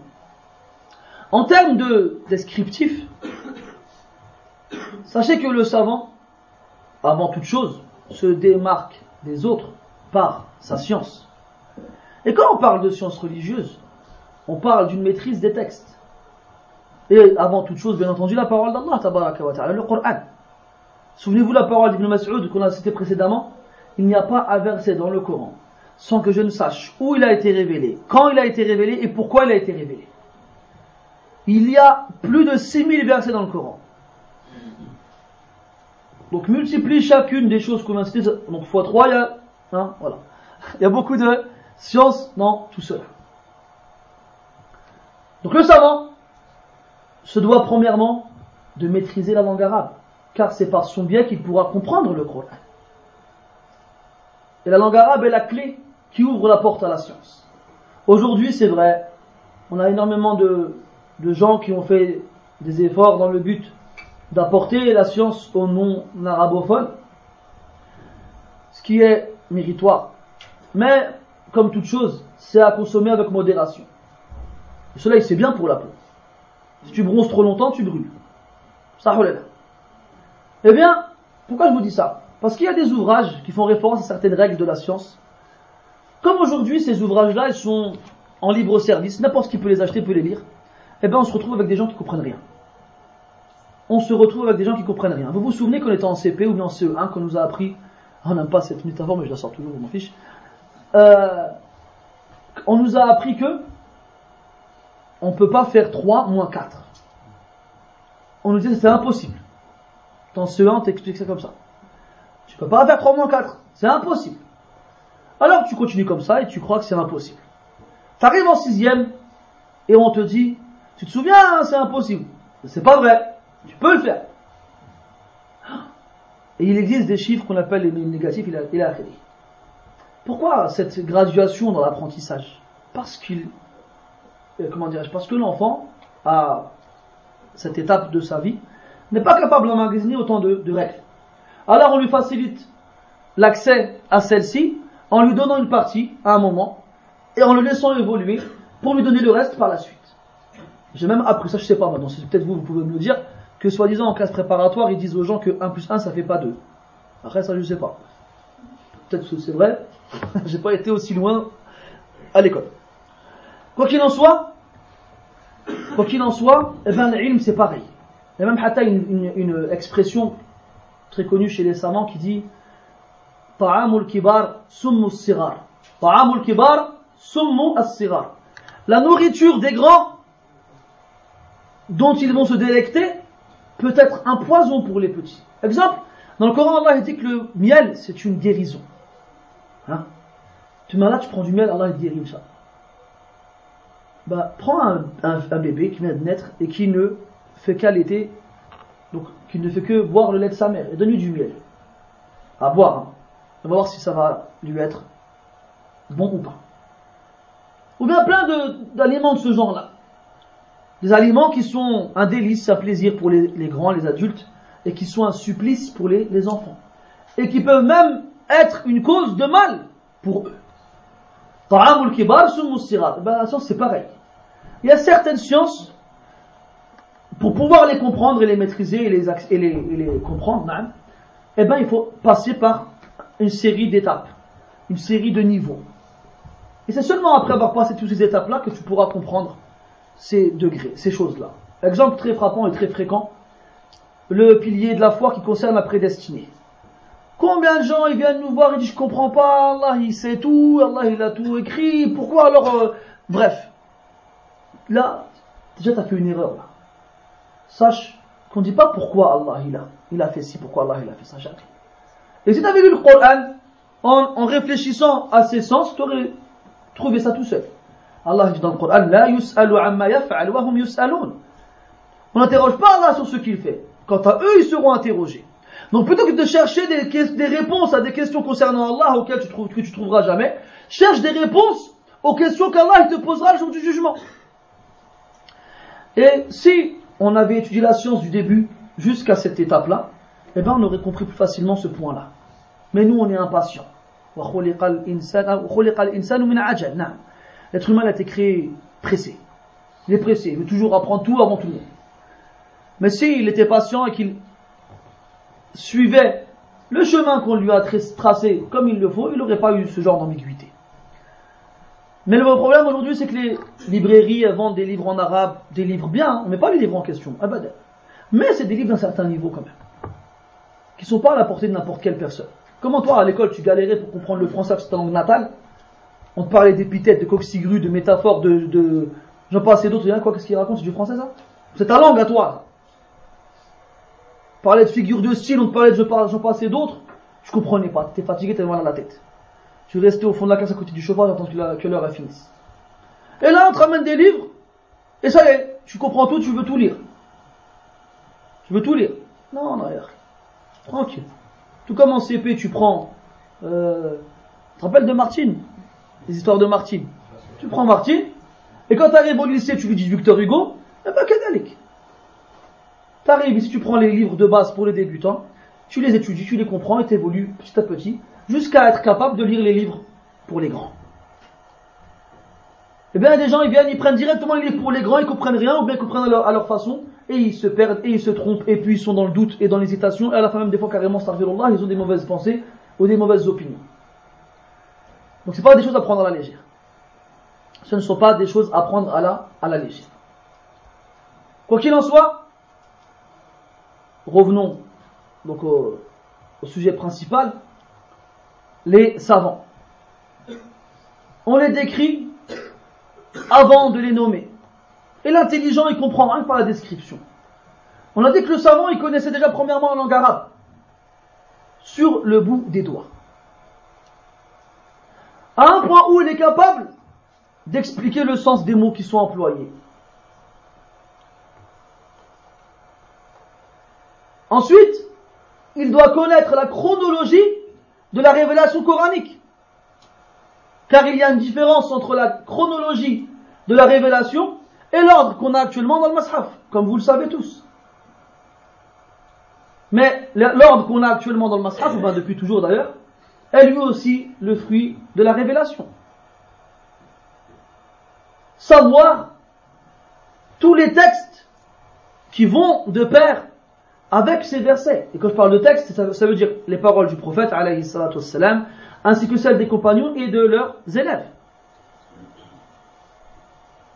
Ça, ça concerne que la compréhension du Coran, qui est la source principale de la science en islam. Bien entendu, avec la sunna. Rajoute à cela tout ce qui concerne la tradition du prophète, wassalam. C'est un océan sans fin entre les deux authentiques de Bukhari et Muslim, les quatre ouvrages de tradition d'Abu Daoud, Ibn Majah, Al-Nasa'i et Al-Tirmidhi, Al-Muwatta de l'imam Malik, le Musnad de l'imam Ahmed, Al-Sunan al-Bazzar de Bayhaqi, ou bien encore le Musannaf d'Ibn Abi Shayba de Abd al ou bien encore Al-Daraqutni, Abu Ya'la, ou bien Ibn Mansour, j'en passe d'autres, il y en a énormément. Il y en a énormément. Des pages et des pages et des pages et des pages de paroles du prophète alayhi salatu qui sont rapportés par un tel, d'après un tel, d'après un tel. Donc tu dois connaître chacun des rapporteurs, leur CV, date de naissance, date de mort, où ils ont étudié, chez qui ils ont étudié et de qui ils ont rapporté les hadiths ou pas. Rajoute à cela s'ils étaient aptes ou non à rapporter le hadith. De confiance, fiable, bonne mémoire, assimilation, transmission. C'est comme si je te prenais le bottin de Nancy, hein, l'annuaire. Je dis, euh, monsieur euh, Jean de la Verdière, et tu me sors son numéro de téléphone. Ça encore, ça va, c'est qu'un truc, le numéro de téléphone. Eh ben, on a des livres comme euh, At-Taqrib, At-Tahdib d'Ibn Hajar, rahimahullah, qui est le condensé, sympa, ça dépend de la, maison d'édition. Moi, j'en ai un chez moi, il doit faire 2000 ou 3000 pages. Et ça, c'est un résumé du nom de tous les rapporteurs des hadiths, entre autres, avec le jugement les concernant, bon ou pas, chez qui il a rapporté, et est-ce qu'il est accepté, et ainsi de suite. Et bien, prends les savants avant, tu dis, Cheikh, Allah, euh, Yahya ibn Nuh, ou Muhammad ibn Maryam, et Akhiri, il sort il, a, il, a, il est né là-bas, il a fait ci, il a fait ça, il s'appelle comme ça, il s'appelle comme ça. Des encyclopédies vivantes. Et pour ceux qui ont été à Médine, et qui ont, qui ont eu l'occasion de s'asseoir avec Cheikh Abd al-Muhsin al-Abbad, al-Abbad, al-Abbad, pas al-Ubbad. Eh bien, il, tu t'assois devant lui, et c'est un festival. C'est un festival. Et tu le vois, subhanallah, il est grand de taille, il a des grosses lunettes, tu sais, les lunettes euh, loupe, celles qui grossissent les, yeux. Tu le vois, sa barbe blanche, et comme il est vieux, il est âgé, je pense qu'il doit plus avoir beaucoup de dents. Tu vois la, gestuelle de sa mâchoire, et tu le vois passer dans, dans l'allée de la mosquée, peut-être même tu vas pas te retourner sur lui. Et quand il s'assoit dans le, le coursi, et qui commence à parler, t'es comme ça. T'es impressionné. C'est impressionnant. C'est vraiment impressionnant. J'ai vécu ça aussi avec Sheikh Wasiullah al-Abbas, qui est indien d'origine, et qui est aussi un, traditionnaliste à la Mecque. Et ça, on y avait droit en, direct. On prenait un livre comme ça, Sheikh, euh, le rapporteur, lui, lui il est bon, c'est bon, tu peux y aller. Et vas-y. Il les connaît comme si c'était ses enfants. C'est impressionnant. Mais c'est pas 100 noms ou bien 1000 noms, c'est des dizaines de milliers. Je sais pas si vous arrivez à vous en rendre compte. Et ça, ça concerne juste l'étape qui nous permet de savoir si le hadith il est bon ou pas. On passe à l'étape suivante, qui concerne à opérer, tel un chirurgien, le hadith en question, ce qu'on appelle un sharh en arabe. Une opération qui consiste à donner les sens contenus dans le hadith. Ça, ça demande énormément de science aussi. De savoir si le hadith il n'est pas contradictoire avec l'autre en, en, apparence, bien entendu, ou bien si il n'est pas un, comment antérieur en temps à un autre. Bref, si vous aviez un peu ouvert les livres de Usul al-Fiqh, vous comprendriez de quoi je parle. Et tout ça, c'est maîtrisé. Sans parler aussi, vu qu'on a parlé tout à l'heure de la langue arabe, sachez que la langue arabe, entre autres, se puise dans la poésie anté-islamique. Les Arabes étaient des poètes. Les Arabes, parmi leurs particularités, étaient la maîtrise qu'ils avaient de leur langue. Cette langue qui est l'arabe est la langue qui permet le plus de s'exprimer au monde. Il n'y a pas une langue qui est plus développée que l'arabe. Et très souvent, des fois, tu voudras parler, tu voudras... et pourtant c'est ta langue natale. Hein. Ça nous arrive très souvent, moi le premier, je suis né en France, qui est grandi en France, qui parle le français tous les jours. Tu veux parler à quelqu'un, comment t'expliquer, tu cherches des mots, tu n'arrives pas à te retrouver. Et même des fois, tu vas expliquer un truc à quelqu'un, il va pas, non, je vois pas ce que tu veux dire. les Arabes, ils ont donné des noms même au bruit que l'eau fait quand elle coule. Ils ont donné des noms à tout. Comme ça, il te dit la phrase avec le nom qu'il faut, tu as compris ce qu'il veut dire. Comme si tu étais à sa place quand il y pensait. La même chose. D'ailleurs, le nom arabe vient du mot et arabe qui veut dire mettre en évidence, clarifier, éclaircir. Eh bien, ces gens-là, ils apprenaient tout par cœur. Parmi eux, Mohammed Al-Amin Al-Shinqiti. Ah, rappelez-vous des noms, on a dit on les nomme, on les note. Mohammed Al-Amin Al-Shinqiti, qui était mauritanien. Hein, Souvenez-vous, Abdel Mohsen Al-Abbad, qui est encore vivant, il est en Arabie, c'est un Saoudien. Wasiullah Al-Abbas, qui est en Arabie aussi, qui est indien d'origine. Mohammed Al-Amin Al-Shinqiti, qui est mauritanien. Comme ça, vous voyez que c'est pas que des Arabes. C'est pas nation, ce n'est pas que pour les Arabes dans l'islam. Tu peux être un, Français, tu peux être un Anglais, tu peux être un Chinois, tu peux être ce que tu veux. Si tu es un savant, eh ben tu as ce mérite sur nous. Et on t'embrasse les pieds. Eh bien, Mohamed Amin Ashilqiti, à l'époque où il a quitté la Mauritanie pour se rendre en Arabie pour, accomplir le pèlerinage, il s'est arrêté quelque temps au Soudan. Il est tombé sur un groupe d'étudiants. Et ils ont vu de lui un océan dans la science. Il n'y a pas une question qui lui posait sans qu'il ait développé un point inimaginable. Alors ils ont vu aussi qu'il était très très fort et doué dans la poésie. Et ils lui ont dit, qu'est-ce que tu lis actuellement en poésie? Il a dit, je lis le, le, diwan, hein, le recueil de poèmes de Amr ibn Rabi'a. Et Amr ibn Rabi'a, c'était un homme qui était connu pour faire des poèmes, comme on dirait en français, à l'eau de rose, que dans l'amour. Déclaration d'amour, l'amoureux. Hein. Dans tous ces poèmes, c'était avec des femmes, je t'aime, t'es trop belle, tu ressembles à ci, tu ressembles à ça, des trucs comme ça. Alors quand les Soudanais ont vu un savant comme ça qui lit des poèmes, entre guillemets, des histoires d'amour, ils se sont pourquoi tu lis des, poèmes comme ça, toi? Pourquoi tu lis des poèmes comme ça, des histoires d'amour?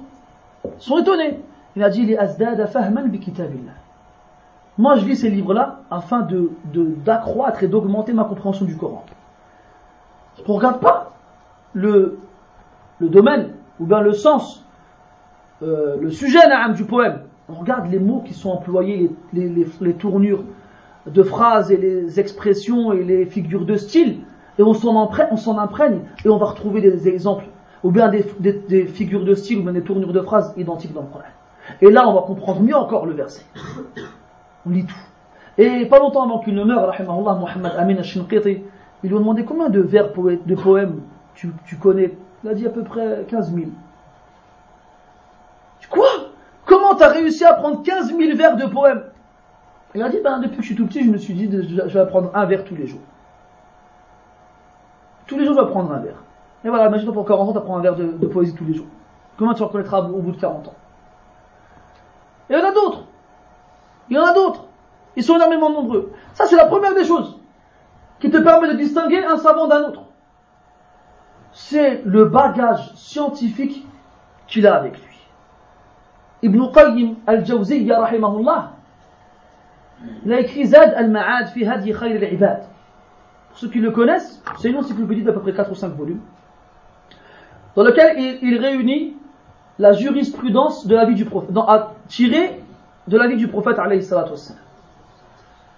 Celui qui lit dedans, il trouve énormément de science, énormément de science, dans ces 5 volumes.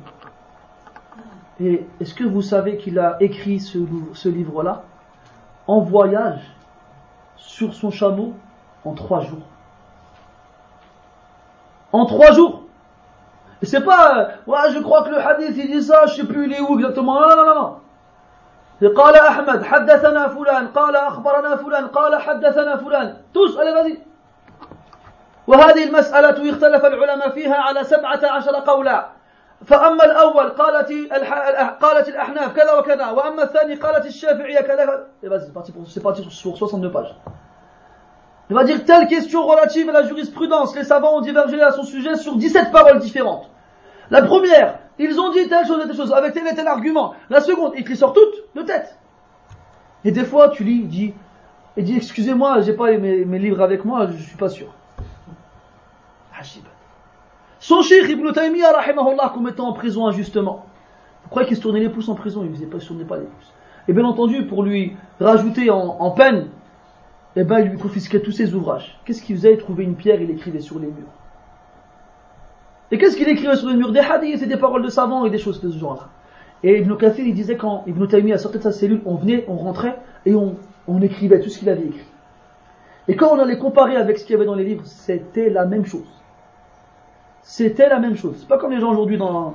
Hein, il y a des 13 sur, les, sur les murs de la prison. Quand est-ce que je vais sortir? Hein? Non. C'était un autre monde, avec des gens d'un autre univers. Donc là, je vous ai parlé que du bagage scientifique que le savant il doit avoir. Comment tu peux comparer? Je donne un exemple avec Sheikh Saad al-Shatri, donc il est vivant. T'as la Mecque, devant lui, il donne un cours. Donc après le cours, il y a des questions-réponses. Et il y a des gens qui disent, ce hadith-là, il est sahih ou pas? Il est authentique ou pas cette tradition prophétique? Il dit, ce hadith-là a été rapporté par un tel et tient dans sa chaîne de transmission un tel qui n'est pas fiable parce qu'il a ci et là Comme ça, hop, à froid. C'est pas une fois, c'est pas deux fois, c'est un nombre de fois impressionnant. C'est des gens, la science, ils l'ont vécu. Ils la vivent. Et elle s'émanent d'eux à travers leurs paroles. C'est pas comme d'autres qui se prétendent comme étant des savants. Tu vas lui poser 20 000 questions, il va dire oui, non, ouais c'est bon, non c'est pas bon. Ah mais t'as pas un verset, t'as pas un hadith, t'as rien.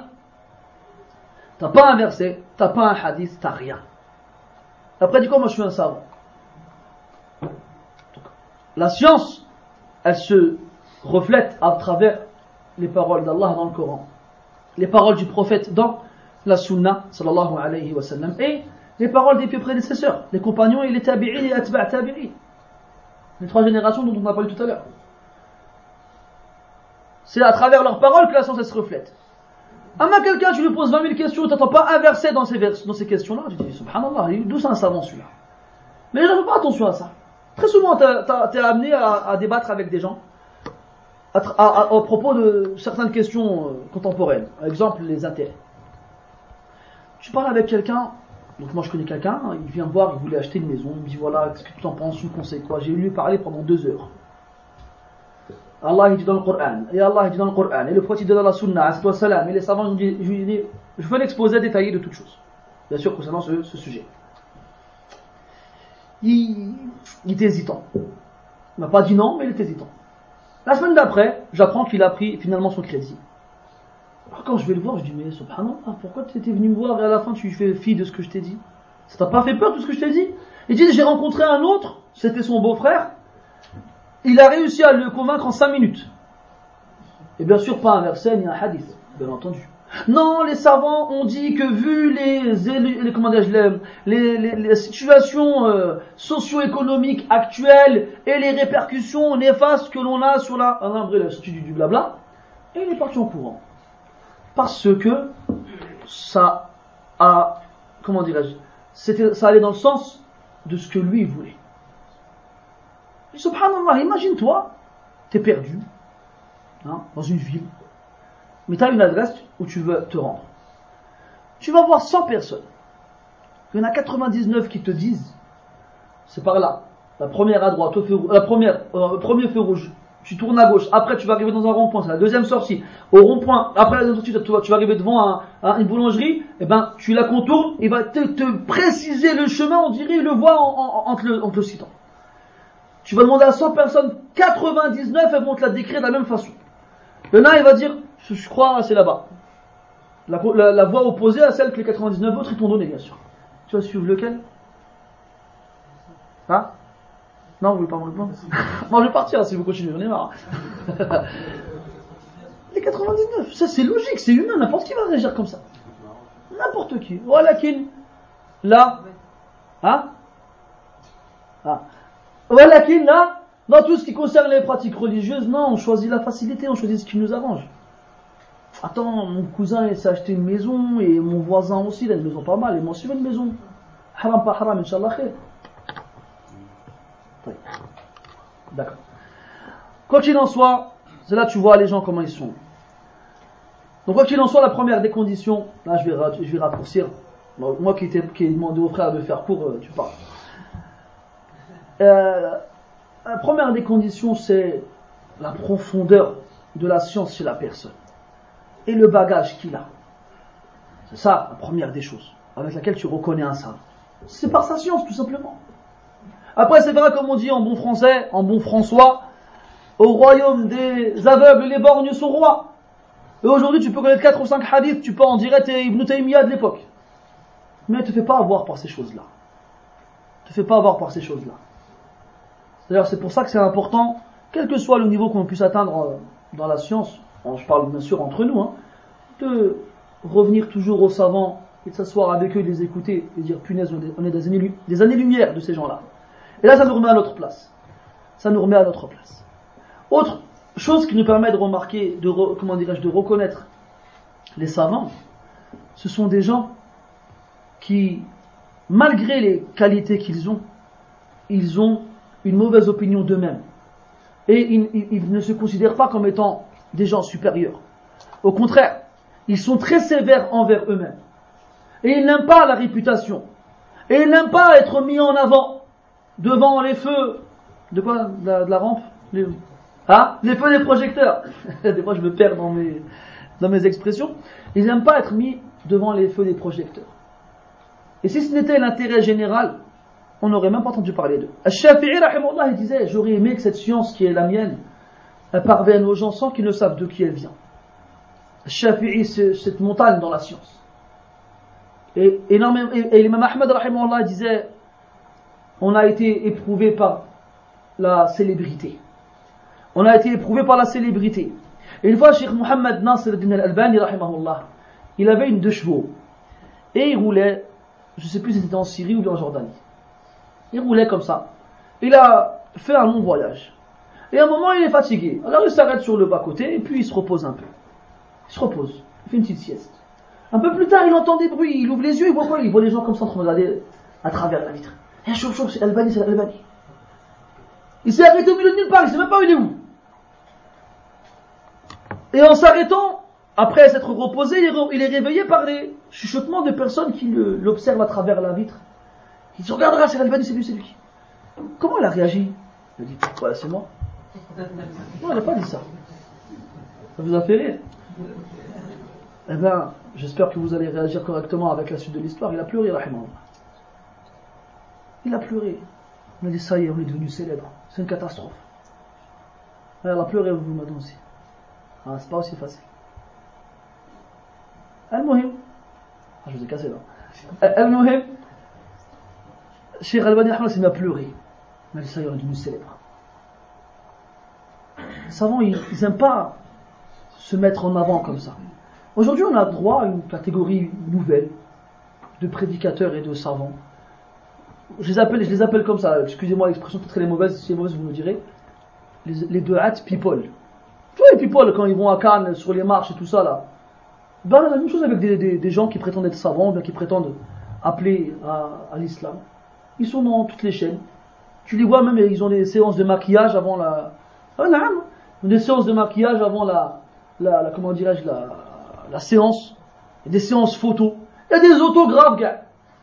Ah, Il y en a, vous ne tenez pas, il y en a. Les people, là.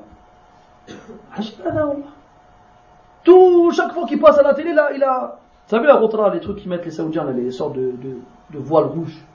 Chaque fois, il y en a une différente. Là. Avant, les savants, ils se cachaient. L'imam Malik, il y a un homme, il vient de très loin. Et avant de partir de chez lui, il a réuni toutes les questions de son village. Il y en avait à peu près une cinquantaine. Il leur a dit, je vais aller à Médine, et là-bas il y a un imam, c'est un, érudit, un savant. Alors il a réuni les questions, il y avait cinquantaine. Il arrive chez l'imam Malik après avoir fait un long voyage. Quand il se pose devant lui, il lui pose des questions, et sur 50 questions, il répond Allahu A'lam à peu près 40. Allah il sait mieux. Allah il sait mieux. Allah il sait mieux. Et l'homme il est comme ça, il dit punaise, j'ai fait des kilomètres, des kilomètres pour on m'a dit c'était un grand savant, il est incapable de répondre à la moitié des questions. Alors il était, pas bien. À la fin il dit, il quand même, on m'a dit que tu un, étais un savant quand même. Comment est-ce que tu fais quoi? On t'a dit quoi? Je suis un savant. Eh ben regarde, retourne voir les gens qui t'ont dit ça et dis-leur Malik qui connaît pas. Et dis-leur Malik qui connaît pas.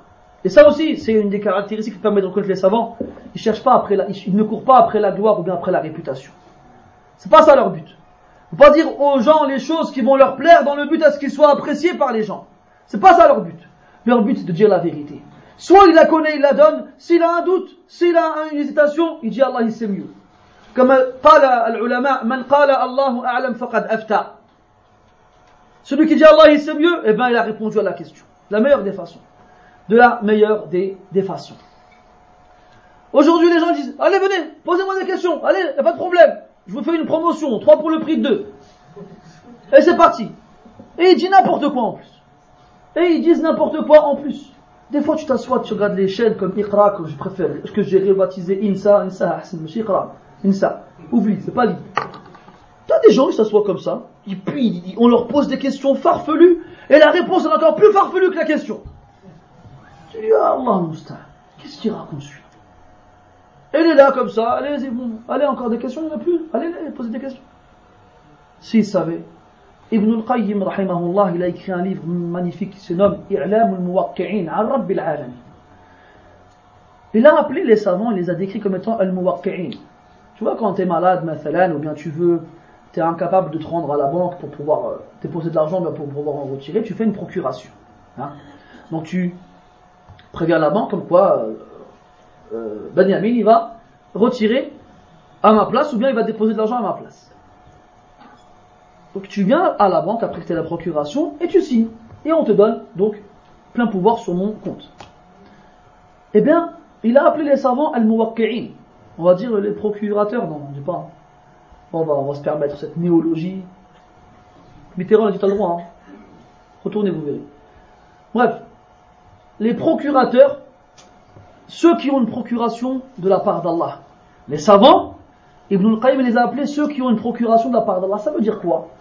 C'est-à-dire que toi, quand tu réponds à une question dans l'islam, dans la religion, eh ben c'est comme si tu répondais à la place d'Allah. C'est comme si tu signais à la place d'Allah. Est-ce que j'ai le droit de faire ça? Tu as le droit. Ben, c'est comme si tu avais répondu à la place d'Allah. C'est pour ça que les savants ils font extrêmement attention aux réponses qu'ils donnent lorsqu'on leur pose des questions. Et comme ils savent l'énorme poids qu'il y a sur leurs épaules, en transmettant l'islam ou bien en répondant aux questions des gens, alors ils prennent des précautions. Il vaut mieux dire je sais pas, plutôt que de mal répondre. Parce que en répondant mal, eh bien, c'est comme si tu avais transmis de la part d'Allah une parole qu'Allah n'a pas dite. Et c'est très grave. Allah a dit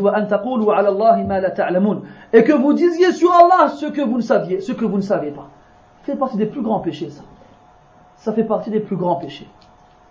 Et les savants, les vrais savants, tu vois, ce sont des gens qui n'ont aucun scrupule à dire je ne sais pas. Même s'il y a un million de personnes qui les regardent, ils disent je sais pas. ça, c'est une chose qu'on on a lu dans les livres, mais qu'on a vraiment retiré en s'asseyant avec les savants. Et quand on s'assoit avec des savants, qu'on leur pose des questions, on s'accroche à leurs lèvres comme ça, et qui nous disent je sais pas, eh ben, la morale que l'on retire de leur je sais pas, elle est presque plus forte encore que la morale qu'on aurait retirée d'une réponse. Sheikh al qui était connu pour être un exégète, il a interprété le Coran. On lui a posé une question une fois. Comment ça se fait qu'Allah dans le Coran il dit Il vous a attribué lui les yeux et les cœurs. Ils ont dit pourquoi Ce verset il revient plusieurs fois dans le Coran et chaque fois, Allah il emploie le mot oui, donc le, fait d'entendre au singulier, et la vue et les cœurs au pluriel. Les élèves ont dit, oh la question elle déchire. Ils se sont mis en mode, on va écrire la réponse. C'était comme ça. Et le était comme ça en train de réfléchir. Et ils attendaient que le shir donne la réponse. Parce que la question est trop bien. Alors, après un, moment de réflexion, le il a dit Allahu Et celui qui rapporte l'histoire, il dit Je sais pas si on a plus profité de son Allahu A'lam que de si on avait eu la réponse à cette question. C'est une éducation ça. Une montagne de science, il est là. Et on lui pose des questions, il dit Allahu. Mais des fois, on se sent gêné quand on est devant du monde, on a certaines réputations et tout ça, qu'on nous pose des questions, on ne sache pas y répondre. Alors, t'en as malheureusement, qu'est-ce qu'ils font? Ils inventent des réponses. Ils inventent des réponses. Et ils savent pas qu'ils sont en train de creuser un trou dans lequel ils sont pas prêts, duquel ils sont pas prêts de sortir. Et tu vas perdre quoi à dire aux gens Allah Allah le problème. C'est pas grave. Wallahu akhrajakum min butuni ummahatikum la ta'lamuna shay'a. Et Allah vous a fait sortir du ventre de vos mères, vous ne saviez rien. Le vrai savant, il sait dire Allah on va commencer à philosopher, à tergiverser, à dire ouais, je pense que si, d'après ça, si, c'est comme si, c'est comme ça. Là, c'est ça, je sais pas. Ça, je sais pas. Et des fois, justement, pour venir à Sheikh Sa'ad, des fois, on était avec lui comme ça, on lui posait des questions. Et des questions étaient posées, tu, te dis, c'est bon, la question elle est facile, pas, pas la peine de la poser. Et ben, le Sheikh disait Allahu Alam. Subhanallah. Une montagne de science comme ça, elle hésite à répondre à une question qui nous paraît simple, et nous, on se lance à, sans réfléchir. Mais non, c'est facile ça. Tu dis oui, tu dis non, c'est pas, c'est pas la peine de réfléchir. Et regarde ceux qui passent à la télé dans toutes les chaînes, ceux qui se pomponnent avant de passer dans l'émission. Regarde comment ils répondent à tout, sans réfléchir. Allez, c'est parti, c'est bon, juste, hop, suivant, c'est bon, juste, c'est suivant. Autre chose aussi, et ça c'est pas une règle générale, mais c'est une règle importante, c'est qu'en général, les savants, les vrais, ce sont des vieux, des personnes âgées, des gens qui ont passé toute leur vie dans la science. Comme on dit en arabe, mundo nu'umati adfarihi. Vous savez, quand les enfants sont petits, leurs ongles ils sont plus fragiles, comme leurs dents sont de lait.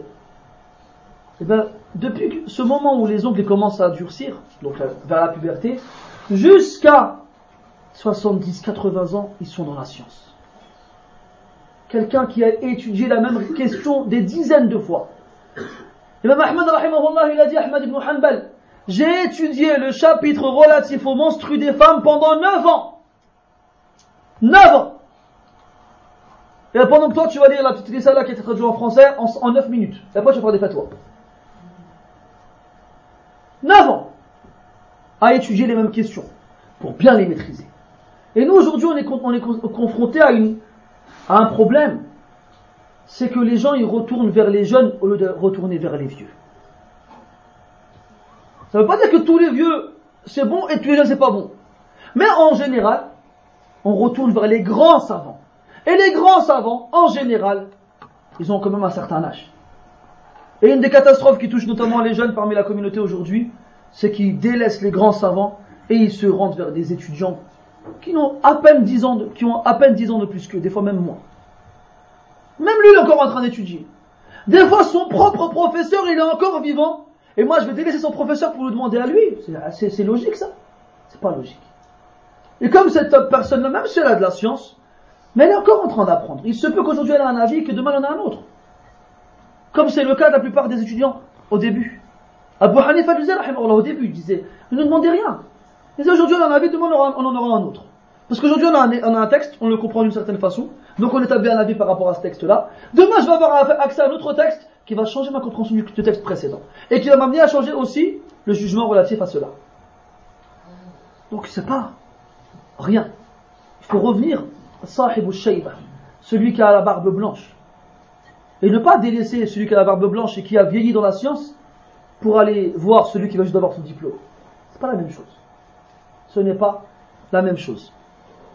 Et on aura plus de, confiance envers les vieux et les personnes âgées plutôt dans la science. Mais dans la science, hein, c'est pas aussi le, vieillard, c'est tout, c'est bon, il est sage. c'est n'importe quoi ça.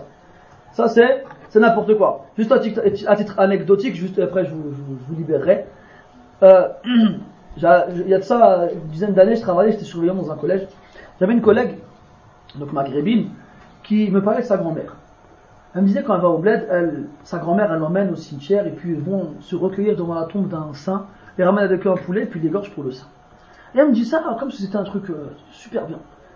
Et je lui dis, mais c'est grave ce que vous faites toi et ta grand-mère. C'est de l'association. C'est le seul péché qu'Allah ne pardonne pas. Pourquoi tu t'égorges un poulet pour quelqu'un qui est mort? Et en quoi ça va, ça va te servir à quoi? Égorger, c'est une adoration, on l'a fait que pour Allah. On me dit, oh, c'est bon, vous, les jeunes, là, vous venez de nous parler, vous venez d'arriver hier, vous croyez, vous connaissez mieux que nos sages? Nos sages? T'es sérieuse, là Ta grand-mère, elle, a appris quoi? Elle, elle, elle, lit quoi? Elle sait lire, ta grand-mère? Moi, je sais parce que je sais qu'en général, les, beaucoup de, personnes âgées de, des anciennes générations, au Maghreb notamment, malheureusement, sont analphabètes, elles ne savent pas lire. Je fais ta grand-mère, elle sait lire, ta grand-mère? Elle fait non. Ah, je bon, pour toi, un analphabète, sous prétexte qu'il est vieux, il est forcément plus sage que quelqu'un de plus jeune, alors qu'il lit et s'instruit. D'où tu tiens ça, toi? D'où tu tiens ça? Vous, tenez ça d'où? C'est faux, ça. Il y a la différence entre l'expérience due à la, vieillesse, il n'y a pas de problème, je suis d'accord là-dessus. L'expérience de la vie, Très souvent, les jeunes sont à, mettre de côté l'expérience des, anciens dans les affaires de tous les jours. Ça, c'est une erreur. Il faut revenir à eux dans ces choses-là. Mais ce qui concerne la religion, il n'y a pas d'expérience dans la religion. C'est de la science qu'on demande. Cette science-là, elle s'obtient à travers la lecture et l'étude des textes. Pas dans l'expérience. Moi, une fois, j'ai fait six mois, on s'en fiche de toi. Même si tu as la barbe qui te caresse les genoux, ça ne change rien. C'est par la science qu'on fait la différence.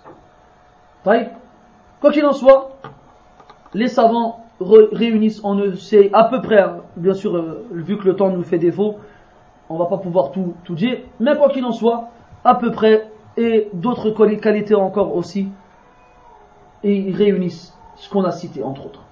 Et c'est malheureux qu'on vive une époque où les musulmans sont de plus en plus nombreux et de plus en plus ignorants.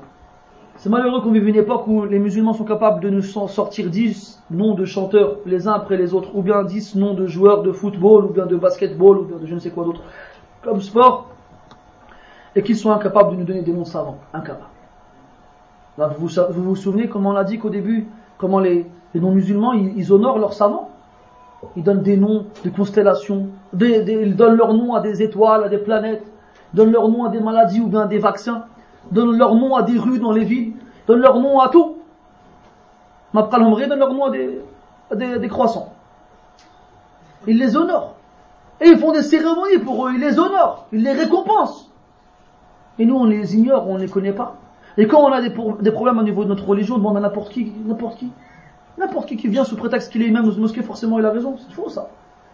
C'est faux. L'imam de la mosquée, c'est pas forcément un savant. Ne crois pas à cela.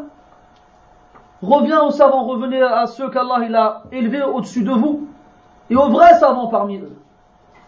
Ceux qu'on a cités et ceux qui ont parmi eux les caractéristiques qu'on a, qu'on a données aussi. Et si vraiment tu es intelligent, tu sauras faire la distinction.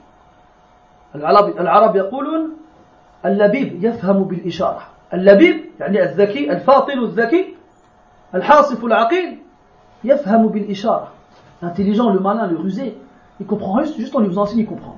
Tu comprends ou pas bah, compris. Il comprend. Amma toi, t'es là en train de zapper sur les chaînes qu'on a malheureusement dans la parabole, qui, beaucoup d'entre elles, comportent plus de mal que de bien, même si elles se revendiquent comme étant des chaînes islamiques. Ne crois pas que toute personne qui passe à la télé, forcément, c'est une savante. Et arrête de me dire, ouais, mais Chir, il a dit des fois dans la télé. Arrête, arrête. Les chours de la télé. Voilà. Vous avez entendu ce qu'on dit sur les chours people. D'accord? Et euh, le hadith il y a d'autres choses à dire, lakin naktafi bihad al-qadr, inshallah, on se contente de cela. Et je m'excuse si j'ai pris euh, plus du temps qui m'était imparti.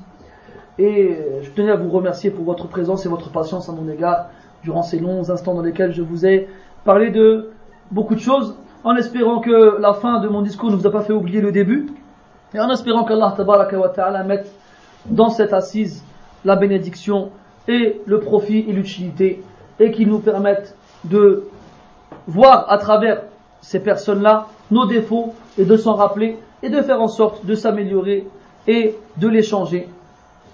Et si on a l'intention et qu'on fournit les efforts et qu'Allah nous accorde la réussite, il n'y a pas de raison, raison qu'on échoue. Barakallahu fikum, ahsanallahu ilaykum, wa Allah anni ahbabtukum fillah, wa Allah subhanahu wa ta'ala أن يجمعنا في أعلى فراديس الجنان مع النبيين والصديقين والشهداء والصالحين وحسن أولئك رفيقا وأسأل الله تبارك وتعالى أن يجزي القائمين على هذه الجمعية وأن يوفقهم وأن يعينهم وأن يجعلهم سببا لنشر الدعوة الطيبة ولنشر السنة الصحيحة ولاجتماع كلمتهم. أسأل الله تبارك وتعالى أن يجعلهم سببا للخير ومفتاحا للخير. وأسأل الله عز وجل أن يوفق الجميع لما فيه رضاه ولما فيه محبته. وأطلب منكم يا سكان هذه المدينة أن تقوموا بجنب إخوانكم في هذه الجمعية وأن تمدوا إليهم أيدي المساعدة والمعاونة عملا بقوله تبارك وتعالى وتعاونوا على البر والتقوى فمثل هؤلاء الشباب مثل هذه الفتية جدير وحري بأن تساعد وبأن تعان. هذه الفتية هذه الفتية من الشباب يستحقون منا أن نعينهم ويستحقون منا أن نساعدهم ويستحقون منا أن نعفو عن زلاتهم ويستحقون منا أن نشكر جهودهم. وما إلى ذلك؟ Donc mes frères, barakallahu fikum pour votre présence. Qu'Allah vous récompense pour votre patience. Et qu'il aussi récompense les responsables de cette association qui ont fait tous ces efforts pour que cette journée on, puisse, on ait pu la passer ensemble. Ah, Inch'Allah, pouvoir, comment dirais-je, partager des, des leçons, des moralités et des enseignements. Ils ont énormément de mérite dans ces actions qu'ils entreprennent, dans ces locaux qu'ils mettent à votre service et dans ces cours qu'ils dispensent pour vous et pour vos enfants, et j'en passe et d'autres. Et ils méritent de votre part à ce que vous les aidiez. Ils méritent de votre part à ce que, si jamais ils font une erreur, que vous leur pardonniez. Et si jamais ils font des efforts pour vous aider, pour vous aider que vous les remerciez. Ils méritent que vous soyez à leur côté. Ils méritent que vous les accompagniez dans ces efforts-là. Et autant de monde, si chacun d'entre nous il fait 2% du travail, eh bien on aura fait 100% du travail à, nous tous. Et le croyant, il est fort par son frère, il est faible par lui-même. Il est fort par son frère, il est faible par lui-même. Surtout quand on voit l'âge de ces personnes-là. C'est des frères, ils sont jeunes.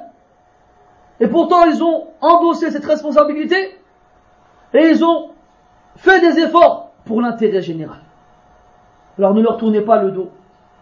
Et sachez que ce chemin qu'ils ont entrepris, s'ils sont fermes dessus, il ne, leur il ne leur ouvrira que des portes bénéfiques, énormément de bonnes nouvelles de la part d'Allah wa ta'ala. Si vous voulez vous aussi profiter de ces bonnes nouvelles-là et de ces bénéfices, alors accompagnez-les dans ce noble voyage et ce noble projet. Et qu'Allah nous aide tous à accomplir les actions qui suscitent sa satisfaction.